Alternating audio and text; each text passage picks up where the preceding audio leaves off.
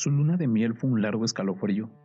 Rubia, angelical y tímida, y el carácter duro de su marido heló sus soñadas niñerías de novia. Lo quería mucho, sin embargo, a veces con un ligero estremecimiento cuando volviendo de noche juntos por la calle, echaba una furtiva mirada a la alta estatura de Jordan, mudo desde hacía una hora. Él, por su parte, le amaba profundamente sin darlo a conocer. Durante tres meses, se habían casado en abril, vivieron una dicha especial. Sin duda hubiera ella deseado menos severidad en ese rígido cielo de amor, más expansiva e incauta ternura, pero el impasible semblante de su marido la contenía siempre. La casa en que vivían influía un poco en sus estremecimientos. La blancura del patio silencioso, frisos, columnas y estatuas de mármol producía una otoñal impresión de palacio encantado. Dentro, el brillo glacial del estuco, sin el más leve rasguño en las altas paredes, afirmaba aquella sensación de desapacible frío. Al cruzar de una pieza a otra, los pasos hallaban eco en toda la casa, como si un largo abandono hubiera sensibilizado su resonancia. En ese extraño nido de amor, Alicia pasó todo el otoño. No obstante, había concluido por echar un velo sobre sus antiguos sueños y aún vivía dormida en la casa hostil, sin querer pensar en nada hasta que llegaba su marido. No es raro que adelgazara. Tuvo un ligero ataque de influenza que se arrastró insidiosamente días y días. Alicia no se reponía nunca. Al fin una tarde pudo salir al jardín apoyada en el brazo de él. Miraba indiferente a uno y otro lado. De pronto Jordan, con honda ternura, le pasó la mano por la cabeza y Alicia rompió enseguida en sollozos, echándole los brazos al cuello. Lloró largamente todo su espanto callado, redoblando el llanto a la menor tentativa de caricia. Luego los sollozos fueron retardándose y aún quedó largo rato escondida en su cuello, sin moverse ni decir una palabra. Fue ese último día que Alicia estuvo levantada. Al día siguiente amaneció desvanecida el médico de Jordan la examinó con suma atención, ordenándole calma y descanso absolutos. No sé, le dijo a Jordan en la puerta de calle, con la voz todavía baja. Tiene una gran debilidad que no me explico, y sin vómitos, nada. Si mañana se despierta como hoy, llámame enseguida. Al otro día Alicia seguía peor. Hubo consulta. Constatóse una anemia de marcha agudísima completamente inexplicable. Alicia no tuvo desmayos, pero se iba visiblemente a la muerte. Todo el día el dormitorio estaba con las luces prendidas y en pleno silencio. Pasábanse horas sin oír el menor ruido. Alicia dormitaba.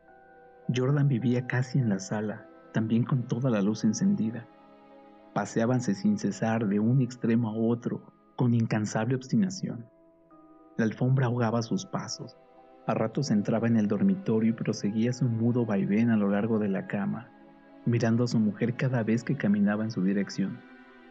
Pronto Alicia comenzó a tener alucinaciones, confusas y flotantes al principio, y que descendieron luego a ras del suelo. La joven, con los ojos desmesuradamente abiertos, no hacía sino mirar la alfombra a uno y a otro lado del respaldo de la cama. Una noche se quedó de repente mirando fijamente, al rato abrió la boca para gritar y sus narices y labios se perlaron de sudor. Jordan, Jordan, clamó, rígida de espanto, sin dejar de mirar la alfombra. Jordan corrió al dormitorio y al verlo aparecer Alicia dio un alarido de horror. Soy yo, Alicia, soy yo.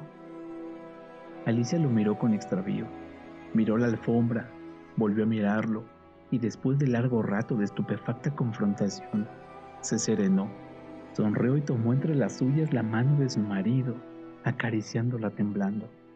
Entre sus alucinaciones más porfiadas, hubo un antropoide apoyado en la alfombra sobre los dedos que tenía fijos en ella los ojos. Los médicos volvieron inútilmente. Había allí delante de ellos una vida que se acababa, desangrándose día a día, hora a hora, sin saber absolutamente cómo. En la última consulta Alicia yacía en estupor mientras ellos la pulsaban, pasándose de uno a otro la muñeca inerte. La observaron largo rato en silencio y siguieron al comedor. Se encogió de hombros desalentado su médico. Es un caso serio. Poco hay que hacer. Solo eso me faltaba. Resopló Jordan y tamborileó bruscamente sobre la mesa. Alicia fue extinguiéndose en su delirio de anemia, agravado de tarde, pero que remitía siempre en las primeras horas. Durante el día no avanzaba su enfermedad, pero cada mañana amanecía lívida, en síncope casi. Parecía que únicamente de noche se le fuera la vida en nuevas alas de sangre. Tenía siempre al despertar la sensación de estar desplomada en la cama con un millón de kilos encima. Desde el tercer día este hundimiento no la abandonó más. Apenas podía mover la cabeza. No quiso que le tocaran la cama, ni aun que le arreglaran el almohadón. Sus terrores crepusculares avanzaron en forma de monstruos que se arrastraban hasta la cama y trepaban dificultosamente por la colcha. Perdió luego el conocimiento. Los dos días finales deliró sin cesar a media voz. Las luces continuaban fúnebremente encendidas en el dormitorio y la sala.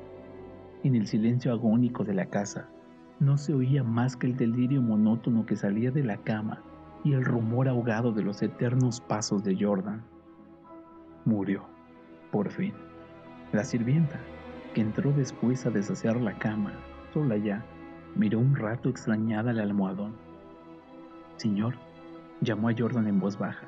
En el almohadón hay manchas que parecen de sangre.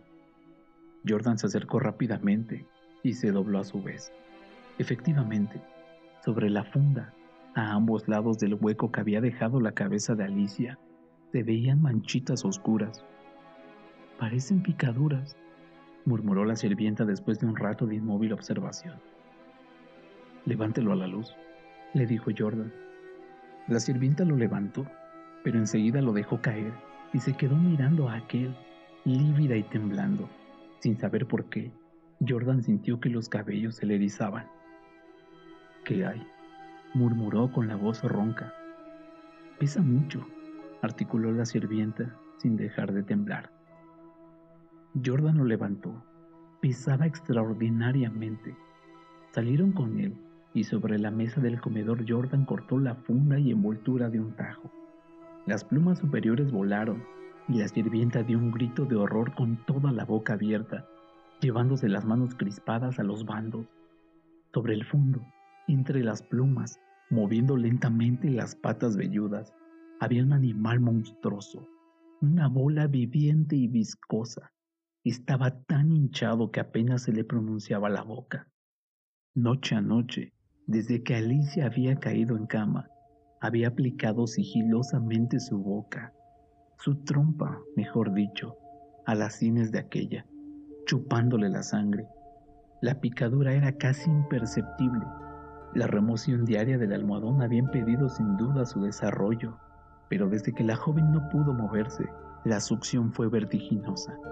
En cinco días, en cinco noches, había vaciado a Alicia.